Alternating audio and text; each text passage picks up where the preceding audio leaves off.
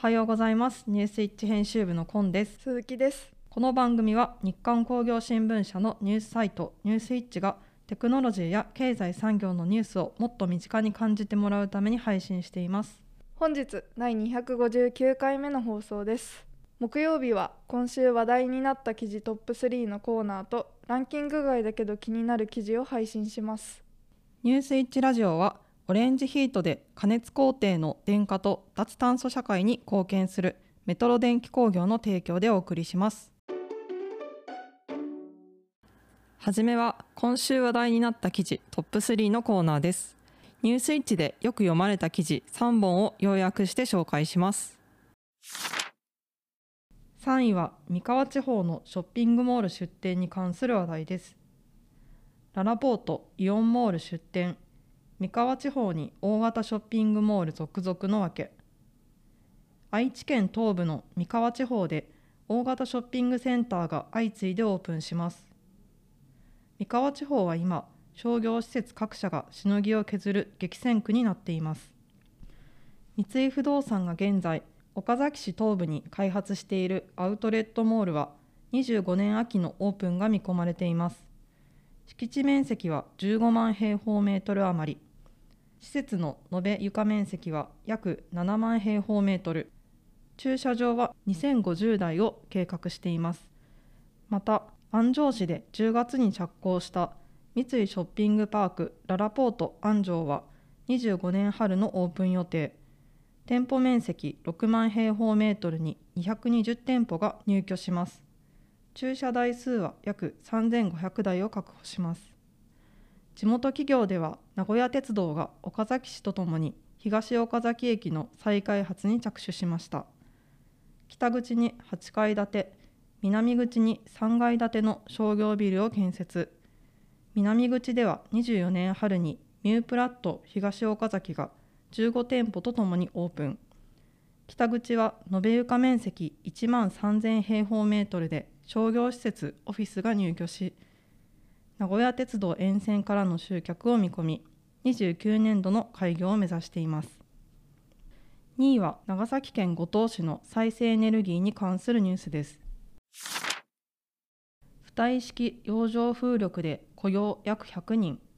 人口減少の離島で起きた再生エネ経済革命の実態。九州の西端五島列島の長崎県五島市は再生可能エネルギーによって地域経済の浮上が始まりました。浮体式洋上風力発電1基の稼働をきっかけに10億円規模の電力事業が立ち上がり再生エネ関連で100人近い雇用が生まれました。地域新電力設立のきっかけとなった浮体式洋上風力発電は2013年環境省の実証事業として戸田建設が五島列島の沖合に設置。実証終了後の2016年五島市と戸田建設子会社による商用運転が始まりました。総事業費200億円が見込まれ地元経済に千載一遇のチャンスでした。なんとか五島で風力発電を作りたいと当社に懇願。地元企業が中心となって五島市再生可能エネルギー産業育成研究会を結成し島内に製造拠点を誘致しました。2016年時には再生エネ関連の地元企業は4社従業員は39人でしたが増設が始まった。2022年は9社従業員は95人に増えました。五島市は今後の経済波及効果を41億円雇用を360人と見込みます。洋上風力に加え島内の陸上風力や太陽光発電所を合計すると五島市の消費電力量の半分を再生エネが占めています。さらに洋上風力8基が稼働すると再生エネ比率は80%に達し再生エネ先進地となる見込みです。1位は IHI が開発した水素再循環装置に関する話題です。世界最高水準の大容量 IHI が電動水素ターボブロア実証運転に成功。IHI は航空機の燃料電池向けに世界最高水準の大容量の水素再循環装置となる電動水素ターボブロアを開発し実証運転に成功しました。同ブロアの小型化と高耐久性を実現できると期待されます。2024年中に燃料電池システムに乗せて検証する計画です。航空機の電動化に向けた技術開発の一環で他の技術開発と組み合わせ30年代の水素航空機の実用化に貢献します。独自開発のガス時空気を用いた超高速モーターを採用し大容量化や小型軽量化を実現しました。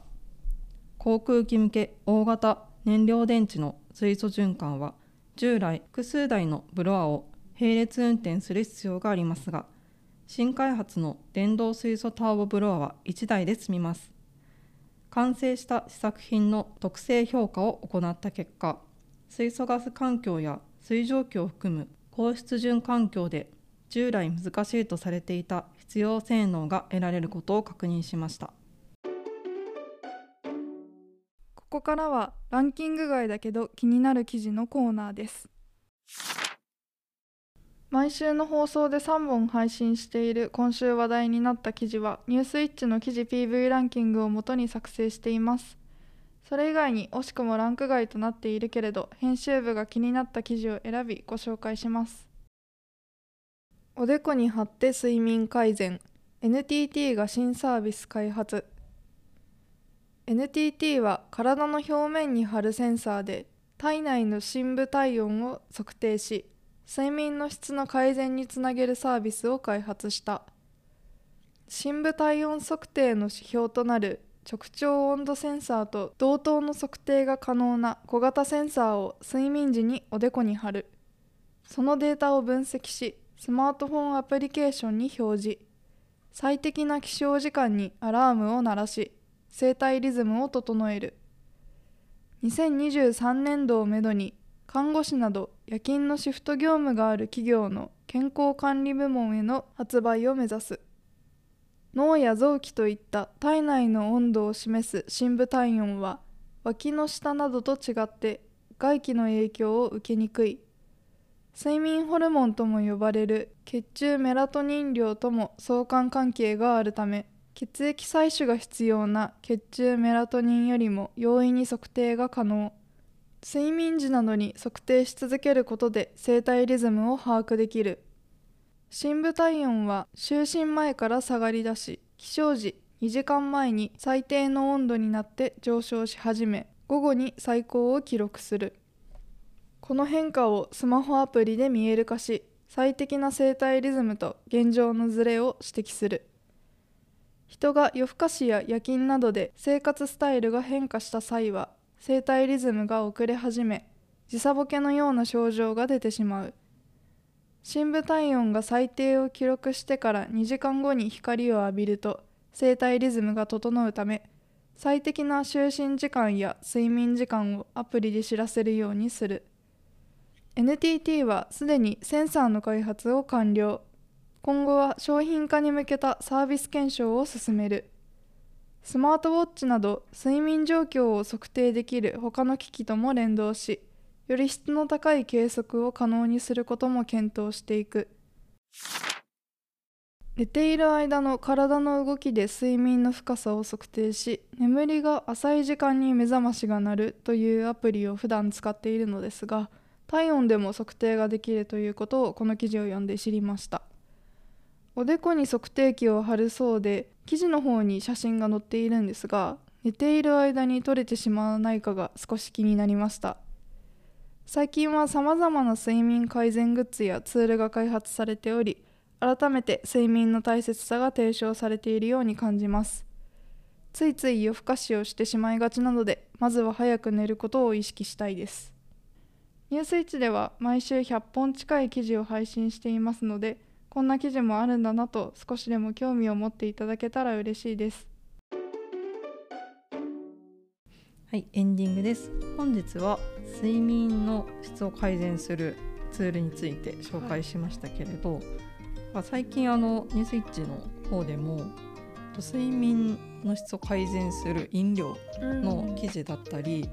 結構睡眠関連のものがニュースになるなという印象がありますね。そうですね。よく聞くようになったなって思います。ちょっと前にはや流行ったというか、うん。始まったのだとポケモンスリープ、うん、ちょっと私使ってないんで詳細は分かんないんですけど結構盛り上がってたなっていう印象があります。うん、私自身そんなにあの寝れないとか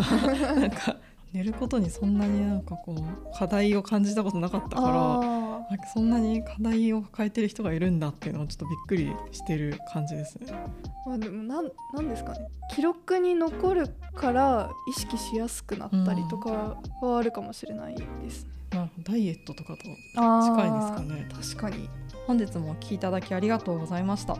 次回は12月5日火曜日の朝7時から月1企画「ニュースイッチ編集長に聞く」を配信します。ニュースイッチラジオはボイシー、YouTube、Spotify 各種ポッドキャストにて配信しております。チャンネル登録やフォローをお願いします。またニュースイッチの X、Twitter もあるのでチェックしてみてください。